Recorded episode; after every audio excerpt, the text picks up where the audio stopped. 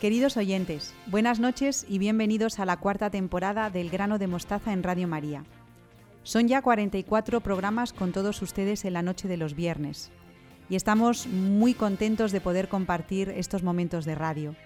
Al frente del Grano de Mostaza estamos Teresa Jiménez, Estanislao Martín, Beatriz Hormigos, Victoria Melchor, Ivor Blázquez y una servidora, dispuestos a proponerles temas para vivir y reflexionar en familia. Los que les hemos preparado para hoy son los siguientes. ¿Qué papel juega la búsqueda de la verdad y el diálogo en el estudio? ¿Es la sexualidad de cada persona algo que hay que construir? ¿Cuál es el papel de la educación respecto de los instintos? ¿Por qué es fundamental el don de fortaleza para nuestra vida? Si se quedan con nosotros, trataremos de dar respuesta a estas preguntas juntos. Les recuerdo que estamos en Facebook y en Twitter y que tenemos una dirección de mail para todo aquel que quiera comunicarse con nosotros. Es la siguiente, elgranodemostaza@radiomaria.es. Hoy se encarga de la parte técnica Beatriz Hormigos. Tenemos muy presentes a todos los voluntarios de Radio María que hacen posible esta emisión. Y comenzamos ya esta hora de radio con ilusión y mucha alegría de estar todos juntos.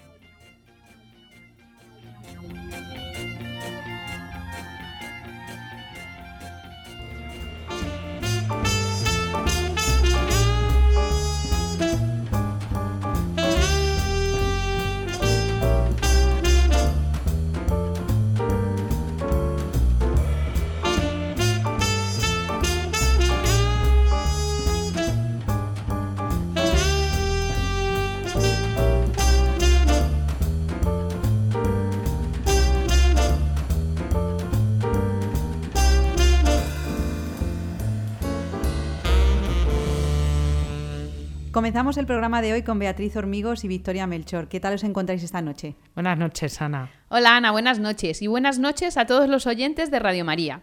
Hoy comenzamos la sección con el consejo número 12 que da Santo Tomás a los estudiantes.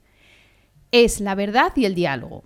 Dice al respecto, no te fijes en quién es el que habla, mas todo lo que diga de bueno, consérvalo en tu memoria.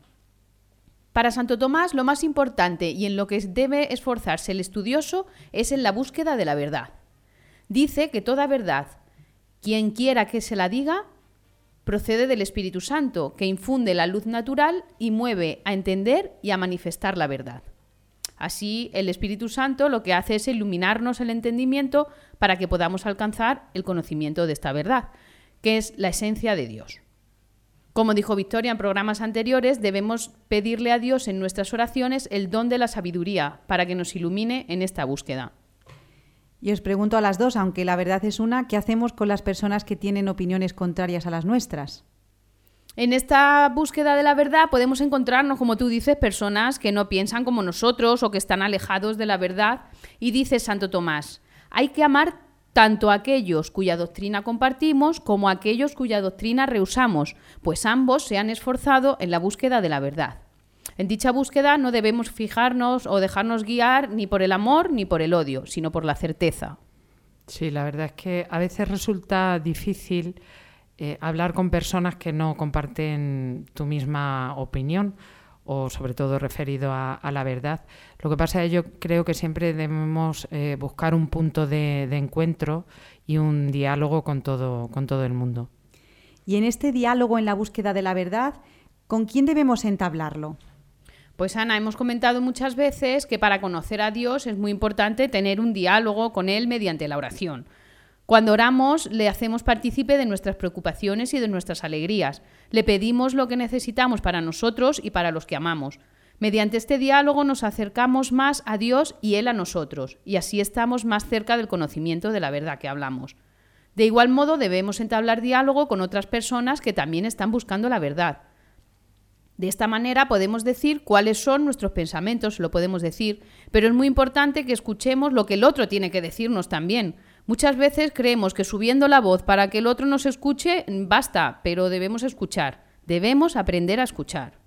Solo hace falta, por ejemplo, que echemos un vistazo a los debates que vemos en televisión, ahora que tenemos las, elecciones cerca. Sus participantes no buscan la verdad, se limitan a exponer sus posturas sin escuchar lo que dicen los demás participantes.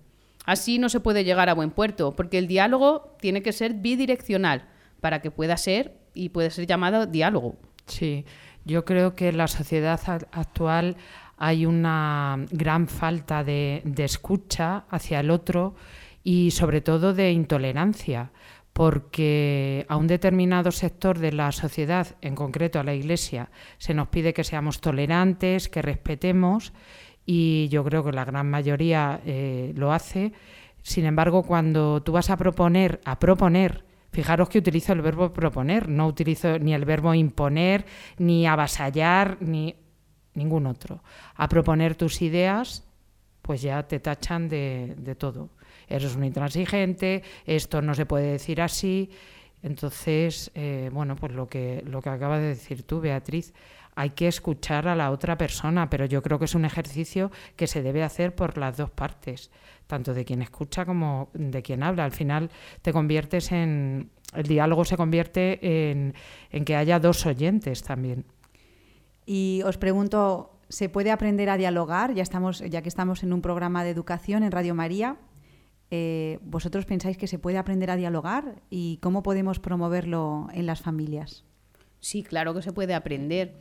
En muchas ocasiones, fíjate, nos sumergimos en las obligaciones de nuestro día a día, ¿no? Trabajo, hijos, quehaceres domésticos y no tenemos tiempo para dialogar en la familia. Cuando por fin nos sentamos a descansar, nos ponemos delante muchas veces de la televisión y no hablamos ni con nuestro cónyuge, ni con nuestros hijos, con nuestros padres o con nosotros mismos, si es que vivimos solos. Tenemos que intentar sacar un ratito al día para hablar de lo que hemos hecho, de cómo nos ha ido el día. Solo con este gesto se solucionarían muchísimos problemas de comunicación en la familia. Sí, yo creo, fíjate, Beatriz y, Ana, que en la familia desde pequeños hay que enseñar a dialogar, incluso marcando las pautas del, diálogo.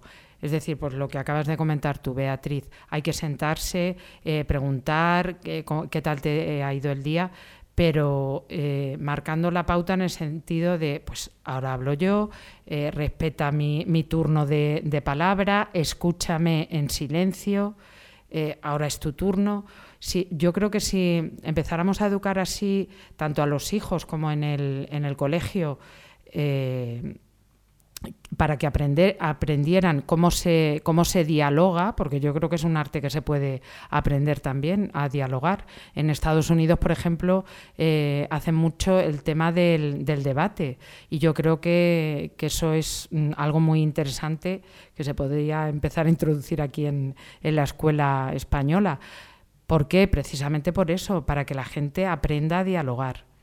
Y eso se tiene que enseñar desde pequeños. Entonces, sentados, pues ahora hablas tú, ahora te callas, no levantes el tono de voz, gesticula, mm, habla suavemente, o bueno, puedes hablar vehementemente, pero sin, nunca sin gritar.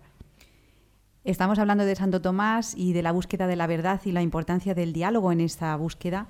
¿Y a, qué peligro nos, eh, nos, enfrentamos o nos dice Santo Tomás que nos enfrentamos cuando buscamos la verdad? Pues sí, hay peligros que amenazan el entendimiento. Eh, en el consejo número 13 nos dice, trata de comprender lo que lees y oyes. Para poder aprender algo es importante entender lo que me están diciendo. Vamos, que esto hace sentido común, ¿no? Explica el santo que comprender una cosa es conocerla a la perfección. Para poder conocer algo a la perfección necesitamos tiempo. Tú no conoces a una persona a los dos días de que alguien te la presente. Necesitas tiempo para conocerla, hablar con ella, conocer lo que le gusta, lo que no, sus aficiones. Por lo tanto, la actividad intelectual también nos tiene que llevar tiempo. Hemos llegado a uno de los temas estrella del grano de mostaza, que es el tiempo. Ya Stanislao hace unos cuantos años hablaba de que la persona que da su tiempo da su vida, porque lo que tenemos al fin y al cabo es el tiempo. Victoria, ¿tú cómo lo ves? Pues a mí el tiempo me parece fundamental porque según vas creciendo te vas dando cuenta de que tienes de que tienes menos tiempo. Bueno, es, en el fondo es una tontería porque cada uno tiene su, eh, su vida ya marcada, pero sí que es cierto que hay que aprovechar muchísimo el tiempo y hay tiempo para todo, hay tiempo para el ocio, para el estudio, para eh, trabajar, para divertirse. Lo que pasa es que hay que saber utilizarlo bien y es, es cierto que, en el, el, hombre se dona a sí mismo porque somos eh, dueños del tiempo, no podemos entendernos sin el tiempo. Entonces, todo lo que hago en cada momento de, mi vida, de mi jornada, me estoy dando a mí mismo. Tanto cuando duermo, cuando como, cuando estudio, cuando trabajo, cuando hablo, cuando amo, cuando pienso, aunque sea conmigo mismo. Y es una reflexión que deberíamos hacer y que deberíamos eh, pararnos y, y pensar cómo estoy utilizando mi tiempo y para qué lo estoy utilizando. O sea, yo creo que es muy interesante esto. Estamos en el tiempo de Cuaresma sí. y nos dice la Santa Madre Iglesia que tenemos que aumentar en nuestra medida el tiempo de oración. Qué importante el dedicar sí. un rato todos los días a, como decía antes Beatriz, pues estar con uno mismo, entablar ese diálogo con, con el Señor, contarle nuestros problemas, nuestras preocupaciones, hablar, en, fin, en definitiva, ¿no? Y luego, eh, pues Santo Tomás, que es muy sabio, eh, hablaba de los peligros que tenemos en la búsqueda de la verdad y no sé si hay alguno otro Sí, Beatriz. pues Santo Tomás dice que existe un peligro muy presente, que es el erotismo. Ay, madre. Vamos a explicarlo. Sí. Ay, ¿a dónde hemos Él lo llama así. La lujuria, que es el pecado capital que nos hace perder el orden y la moderación de las cosas, tiene consecuencias graves para el hombre. Santo Tomás no estaba en contra de la sexualidad, ¿eh? puesto que en sí misma no es mala, pero si se pone en el centro de todo, se convierte en algo malo que nos lleva a pecar. Qué interesante la forma de relacionar Santo Tomás el, la lujuria con perder el orden y la moderación en las cosas. ¿Y cómo sí. explica Santo Tomás este peligro? Pues las partes de la, de la, lujuria que afectan el entendimiento y nos dificulta el estudio son tres, según nos cuenta. La ceguera de la mente o ceguera espiritual. Pues hace que amemos y nos interesemos más por las cosas del mundo que por las cosas espirituales, que son en definitiva las cosas de Dios. Si, como ya hemos dicho, Dios es la verdad y nos quedamos anclados en lo terrenal por culpa de la lujuria, nunca llegaremos al conocimiento de la verdad. Otra parte de la lujuria que afecta al entendimiento es la inconsideración. Nuestra mente llega al conocimiento de la verdad mediante el juicio. Qué importante esto.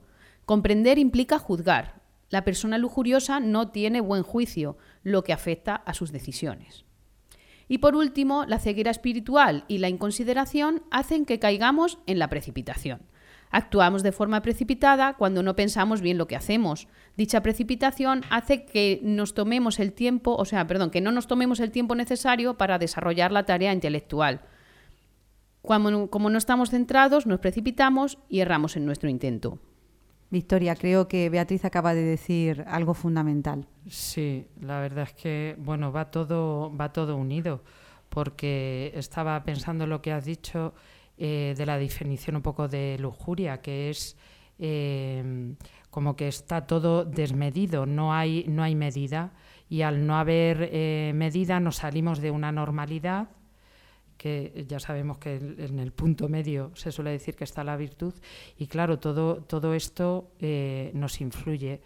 El tema de la precipitación lo vemos claramente nosotros en, en, las clases con los alumnos, precipitados a la hora de hablar, a la hora de estudiar o no estudiar, que, se puede dar el caso.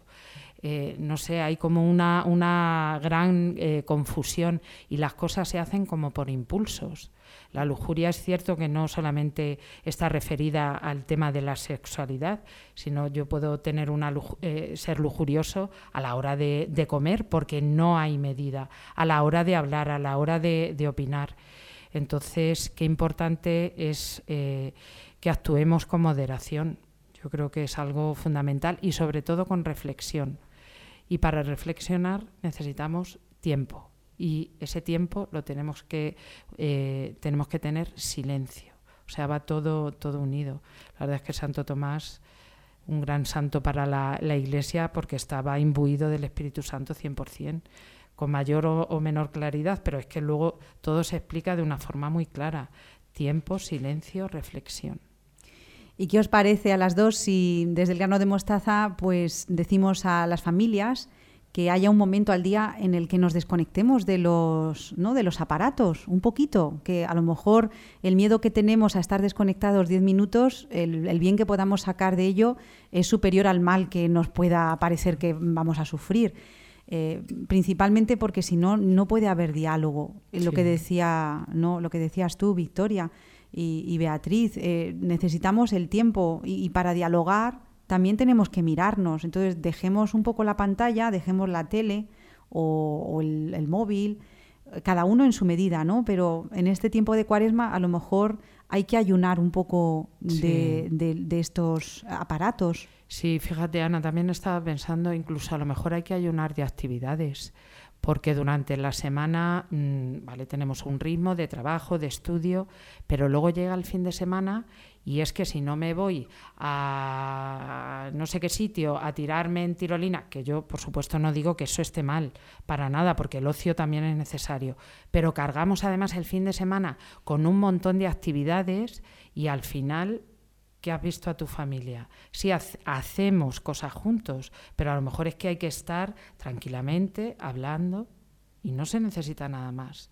Y, ahí, en la cuaresma pues también es muy necesario el rezar juntos, el irte al campo, contemplar la naturaleza y de ahí que salgan un montón de ideas, esa ese contemplar a Dios en las cosas eh, que nos rodean, pues también muy necesario y no tanto a lo mejor tantas actividades, que por supuesto están muy bien, pero ese tiempo ahora de reflexión pues es necesario también. Yo para terminar quiero compartir una anécdota con, eh, con la hija de, Beatriz, con, eh, con Lucía. Nos fuimos una vez de excursión a un pueblo aquí cerquita de Talavera, que es Arenas de San Pedro, y teníamos mucha hambre y ya tocaba la hora de comer y entonces estaba deseando comerse el bocadillo y le digo, Lucía, ¿qué poquito hace falta para ser feliz? Y dice, para ser feliz solo hace falta comida.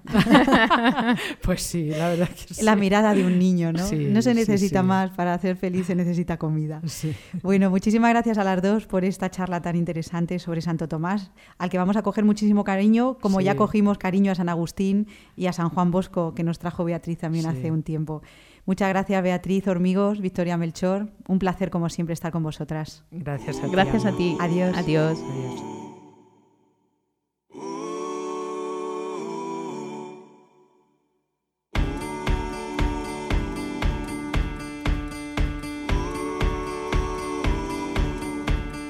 Bring your tide and bring your shame. Bring your guilt and bring your pain. Don't you know that's not your name? You will always be much more to me. And every day I wrestle with the voices that keep telling me I'm not right. But that's alright,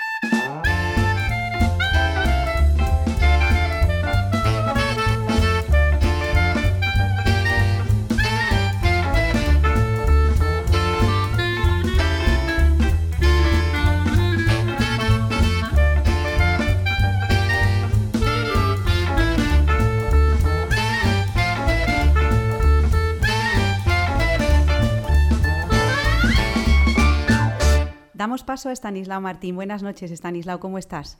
Muy bien, Ana. Encantado de estar otra vez con todos los seguidores de nuestro programa y con los oyentes que puedan incorporarse por primera vez. Para todos ellos, mi saludo y mis mejores deseos. Stanislao, hace dos meses, en el programa de enero de este año, eh, quedó pendiente una cuestión con la que me gustaría que comenzaras hoy en la sección. Decías entonces que el sexo es un dato fijo. El ser hombre o mujer es algo que viene determinado desde el nacimiento pero al mismo tiempo decías, la sexualidad de cada persona es algo que hay que construir. ¿Esto es así? Pues efectivamente, eso es lo que dije, Ana, sí. Bueno, Stanislao, yo creo que estaría bien que explicaras a todos nuestros oyentes cómo es eso de que haya que construir algo que ya está dado desde el nacimiento. Parece que hay una contradicción, ¿no lo ves tú así? Pues no, no hay contradicción. Vamos a ver si sabemos explicarnos. Las dos cosas son ciertas. Somos varones o mujeres, iba a decir desde nuestro nacimiento, pero no sería correcto. Somos varones o mujeres desde que somos fecundados. Se nos reconoce como varón o mujer al nacer. Y después, si no estorbamos el curso del crecimiento, al final de este lo que habrá será un adulto, un hombre o una mujer ya hechos con todas las características propias de su sexo. Eso es lo que la naturaleza pone de su parte. Esta es, digamos, la materia prima. Ahora bien, al mismo tiempo ocurre que en el hombre, a diferencia de lo que ocurre en el animal, todo ha de hacerse, todo ha de ser construido, todo tiene que ser aprendido, también a vivir nuestra sexualidad, la que corresponde a nuestro sexo. Creo que para explicar esto es importante que veamos al hombre al lado del animal, especialmente al lado de los mamíferos superiores, los que son más cercanos a nosotros. En el animal ocurre igual que en el hombre, que al nacimiento le sigue un periodo de crecimiento hasta que llega a ser un, un, individuo adulto. La conducta del animal adulto está garantizada por una dotación instintiva amplia, que es muy fuerte y que cubre todas las facetas de su vida. Es como si estuviera programado, podemos decir, y queda muy poquito espacio para el aprendizaje. Algo queda, pero es poco. En el hombre, en cambio, es al revés. También tenemos instintos, pero son muy pobres. Los instintos en el hombre apenas le garantizan nada. Por eso tiene que ser cuidado durante un tiempo muy largo y, y por eso tiene que aprenderlo todo. Más aún, puede actuar deliberadamente en sentido contrario al marcado por sus instintos. Y Estanislao, la, la, sexualidad a qué esfera pertenece? ¿A los instintos o a la de las conductas aprendidas? Pertenece a las dos. Pero antes, Ana, permíteme que redondee la respuesta a la pregunta anterior, porque en la actualidad está muy extendida la idea de que como hacerse hombre o, o, hacerse mujer es algo que pertenece a la construcción de la persona, en definitiva, ser hombre o mujer depende de la elección de cada uno. Aquí hay que desenredar las ideas porque hay cosas que son verdad mezcladas con otras que no lo son. Es verdad que toda persona es un ser en construcción, y además permanentemente a lo largo de toda su vida, ¿no? Pero cuando esta verdad se toma para sostener que cada uno puede elegir su sexualidad, se está introduciendo una segunda idea que es errónea, porque uno puede optar por vivir su sexualidad como quiera, pero la naturaleza de la sexualidad de cada cual es un dato fijo, algo dado desde la fecundación, no es una opción. La naturaleza no se elige, la naturaleza se recibe. Uno no puede elegir entre ser hombre o caballo, por ejemplo, eso no lo pueden elegir ni el hombre ni el caballo, aunque un hombre, el caballo jamás, eh, sí pueda optar por vivir como viven los caballos. Extrañamente habría que decir, pero bueno, ese es otro tema. Para ver la diferencia hay que acudir a los verbos ser y hacer, que no son lo mismo. En lo que se refiere a la sexualidad, el ser es inamovible por voluntad divina positiva, porque Dios lo ha querido así. Bajo, varón y mujer los creó, leemos en el Génesis. Y luego el hacer depende de cada cual. ¿Podrías explicar esto último con más detalle, quizá con algún ejemplo concreto, Stanislao? Pues podríamos tomar un ejemplo de nuestra tierra, que tiene una tradición alfarera reconocida y muy rica. Imaginemos un concurso de alfarería en el cual a los participantes se les ha dado una cantidad de arcilla suficiente con la que tienen que hacer una pieza de cerámica. Cada alfarero tiene libertad para elegir qué pieza quiere hacer. Utilidad, tamaño, tipo de decoración, tipo de vidriado, etc puede optar por infinidad, de variantes, pero lo que no podrá hacer ninguno son dos cosas. Una, presentar otro produ producto que no sea una pieza de cerámica, y la segunda, ignorar, despreciar y menos aún cambiar la naturaleza del barro. Si trasladamos el ejemplo a nuestro tema, diremos que lo que tenemos que construir son hombres y mujeres, no otra cosa. No podemos pensar en entes personales indefinidos sin identidad, sino en hombres y mujeres hechos, cada uno con su personalidad.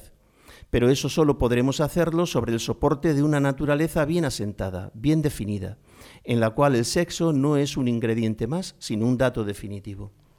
¿Y a quién dirías tú, Stanislao, que corresponde esa construcción?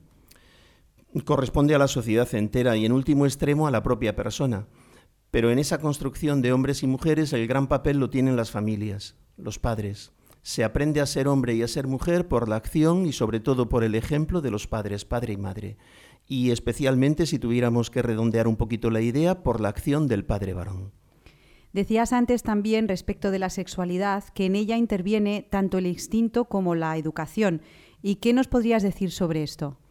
El instinto es un mecanismo biológico que se manifiesta como una tendencia estable y que empuja a una conducta relacionada con ese instinto. Pongamos como, como ejemplo el instinto de conservación de la propia vida. Todo ser vivo tiende a asegurar su vida defendiéndose de amenazas y peligros que la pongan en riesgo. Pues bien, uno de los instintos que actúa con mucha fuerza es el de unión sexual, por el cual en todas las especies machos y hembras se buscan para unirse. Este instinto lo encontramos también en la especie humana.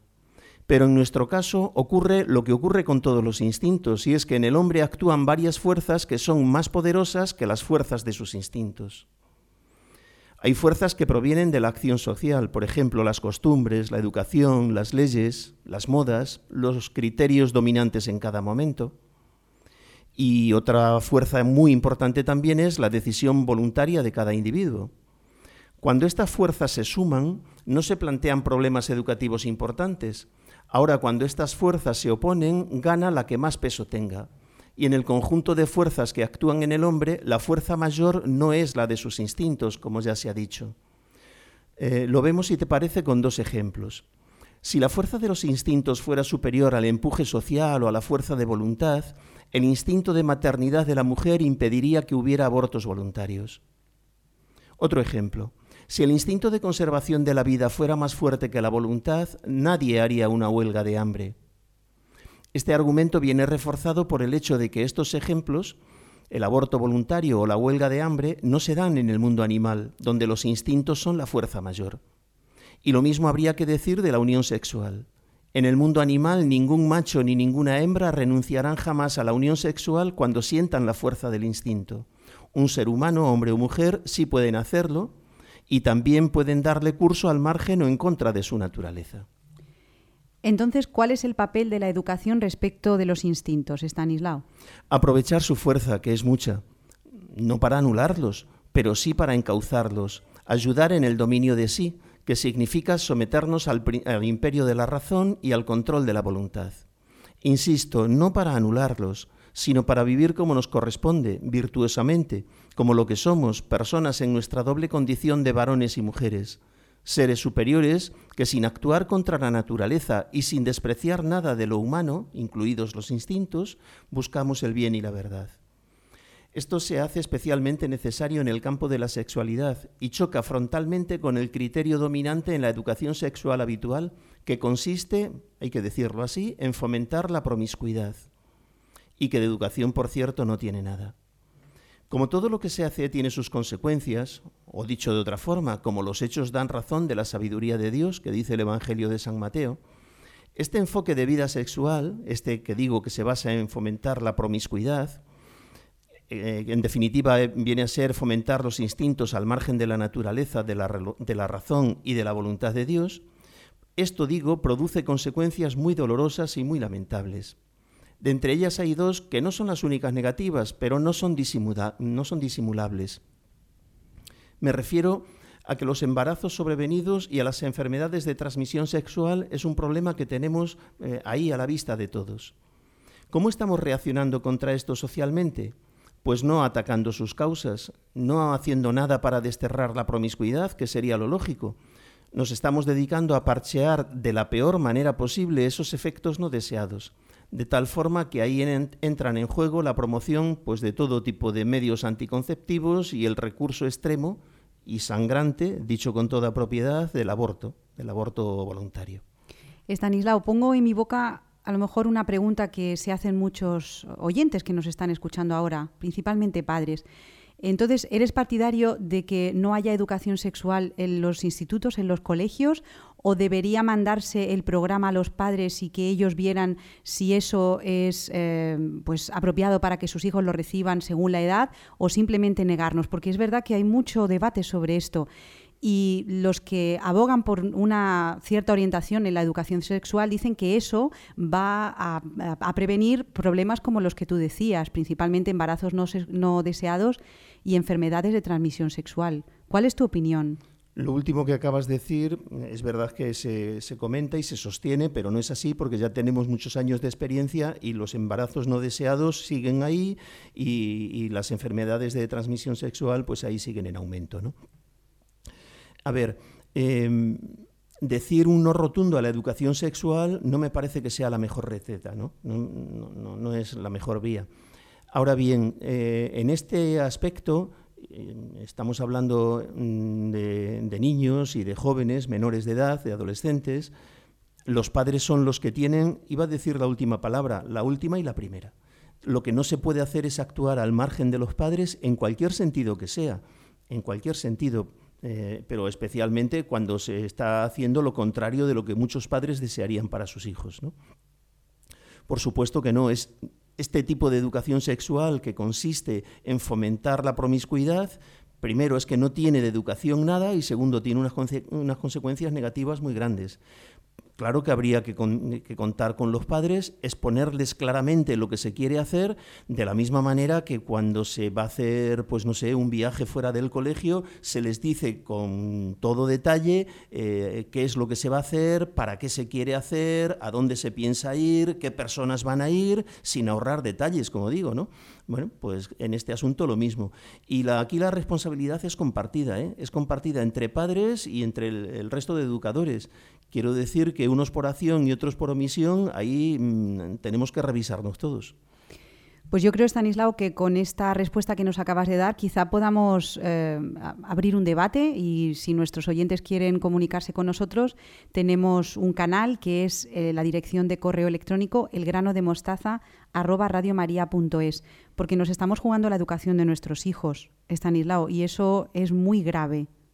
Sí, sí. Además, bueno, ya está dicho, ¿no? Las cosas se ven por sus consecuencias y ahí las estamos viendo. Estanislao Martín, muchísimas gracias como siempre por estar cada viernes con nosotros en el grano de mostaza. Un abrazo. Gracias Ana y gracias a todos los oyentes. Adiós. Adiós. Señora, ¿quién iremos? Si tú eres nuestra vida. Señora, ¿quién iremos? Si tú eres nuestro amor, Señora, ¿quién iremos? Si tú eres nuestra vida, Señora, ¿quién iremos? Si tú eres nuestro amor,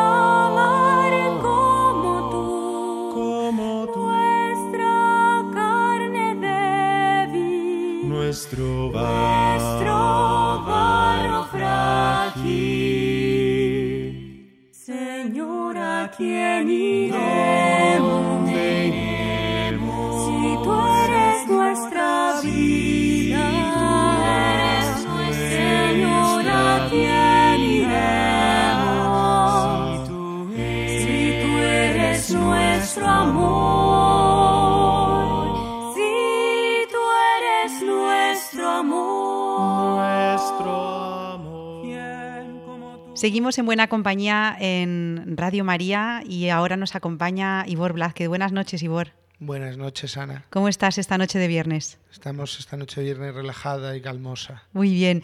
Estamos en Cuaresma, Ivor, así que si te parece nos podrías explicar la etimología de tres palabras muy relacionadas con esta época del año, de la- del año litúrgico, que son penitencia, oración y sacrificio. Empezamos con la primera, si te parece. Sí. La primera, penitencia, las tres eh, eh, íntimamente relacionadas entre, entre ellas en este tiempo de la cuaresma, pero la primera de ellas en concreto relacionada con la idea del arrepentimiento. ¿no?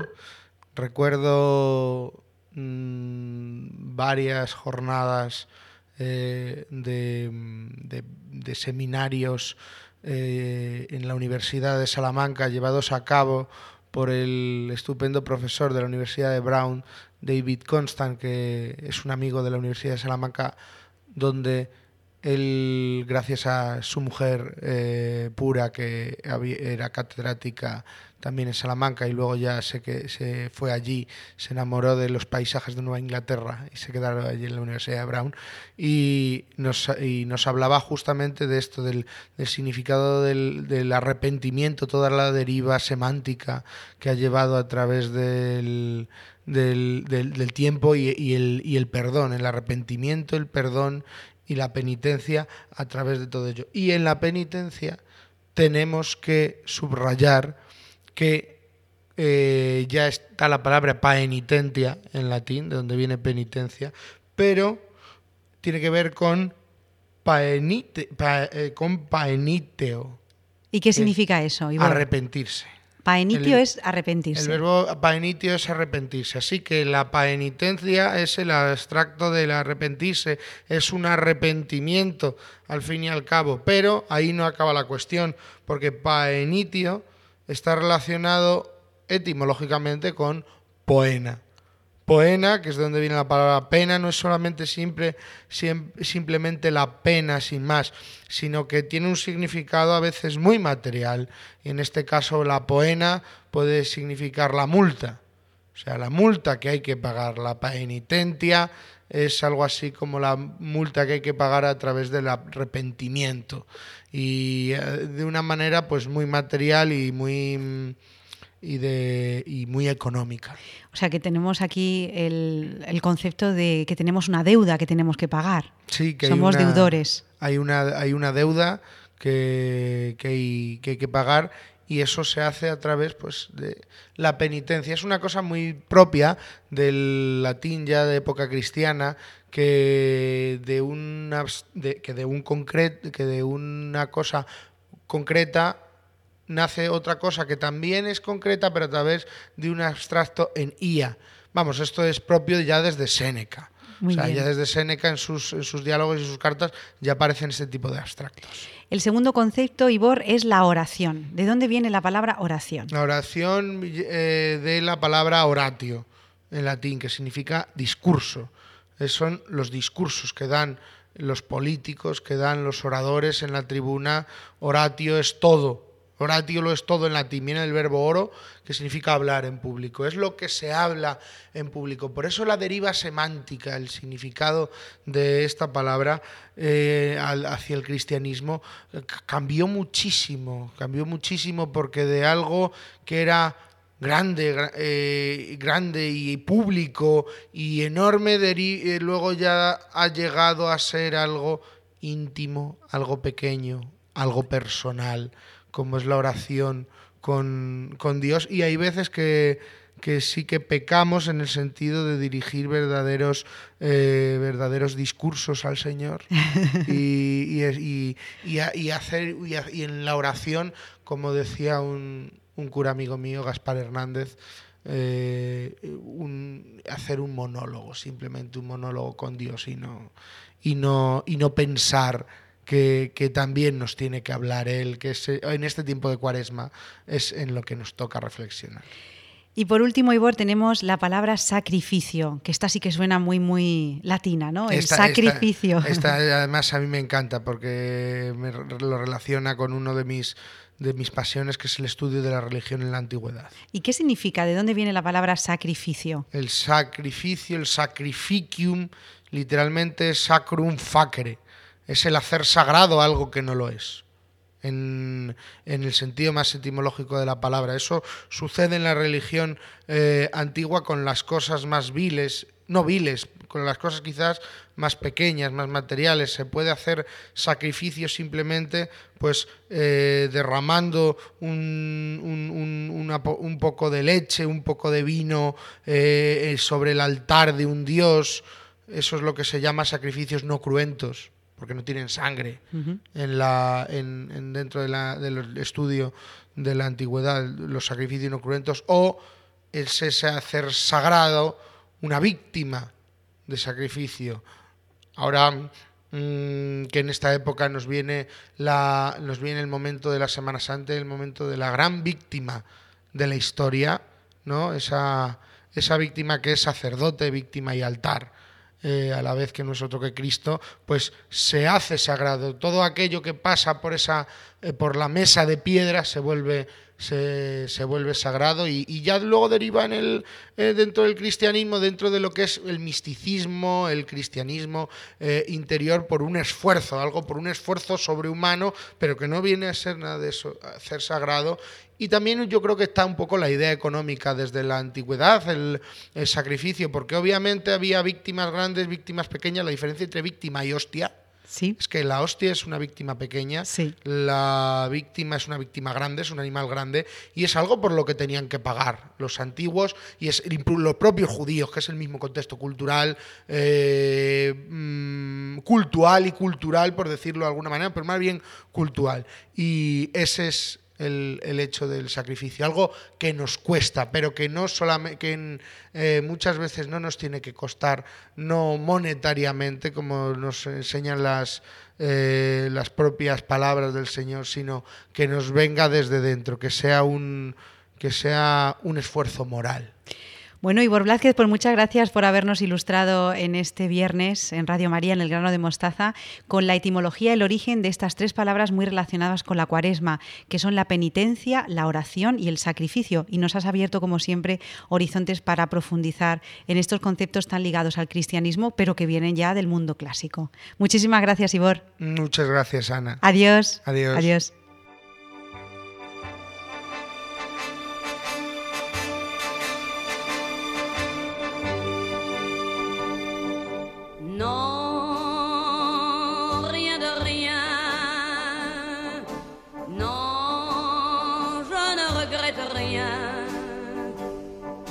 Ni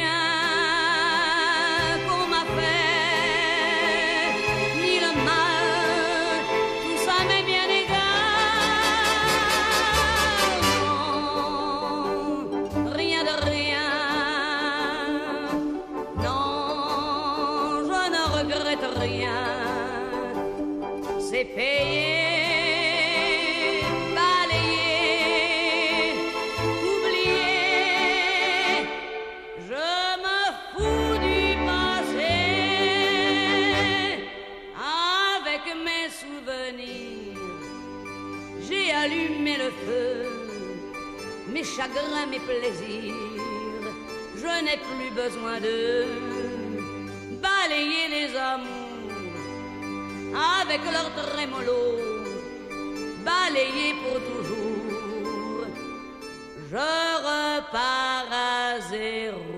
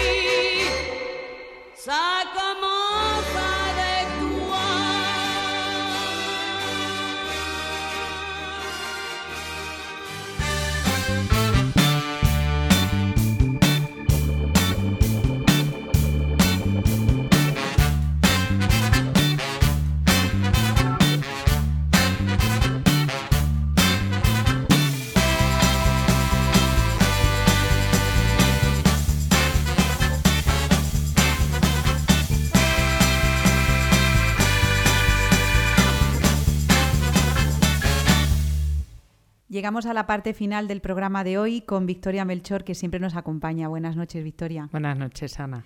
Estamos trabajando los dones del Espíritu Santo. ¿Y cuál toca para hoy? Hoy toca el don de la fortaleza. Victoria, como saben nuestros oyentes, siempre te pregunto lo mismo. ¿Tú crees que es necesario pedir este don hoy en día? Pues sí, Ana, mucho, muchísimo. Y no solamente este, sino todos los dones, como venimos comentando todos los meses. Date cuenta que en nuestro tiempo actual se exalta mucho la fuerza física en todas sus manifestaciones, incluso en, la, en la violencia es también una forma de, esta fuerza física. Y esto es debido a que el hombre exper- experimenta cada día la propia debilidad, sobre todo en el campo espiritual y moral. Cedemos al impulso de nuestras pasiones internas, pero también cedemos mucho a las presiones que ejerce el ambiente sobre nosotros. Y para resistir estas eh, presiones y estas instigaciones, tanto eh, propias como de- del ambiente, necesitamos la virtud de la fortaleza, que es una de las cuatro virtudes cardinales eh, en las que se apoya todo este edificio de la vida moral. ¿Y cómo se manifiesta la falta de la verdadera fortaleza? Como decías antes, el hombre experimenta su debilidad. ¿Y, cómo se manifiesta, Victoria? Pues esta virtud encuentra muy poco espacio en, en la sociedad. ¿Por qué? Porque eh, la sociedad eh, actual se deja llevar por ese ceder, por ese eh, acomodarse, eh, principalmente en, en la dureza que hay en las relaciones económicas, sociales y políticas. Ve- vemos como la sociedad actual está muy, muy convulsa y podríamos poner un montón de ejemplos de ejemplos, pero sobre todo las dos formas de falta de, fortaleza son la timidez y la agresividad, o sea, son completamente opuestas y son los dos extremos. Y nos encontramos estas dos formas en el comportamiento humano. Vemos eh, la debilidad eh, que tiene la gente, mm, no solamente eh, la gente que es débil, sino cómo los poderosos manifiestan eh, también esa forma de, mm, de debilidad que es la agresividad. E incluso nos dejamos llevar por la petulancia y por la prepotencia y la gente que a lo mejor es más tímida y apocada pues se deja un poco vencer por eso. ¿Y cómo actúa el don de fortaleza en nuestras vidas? ¿Por qué es necesario pedirlo?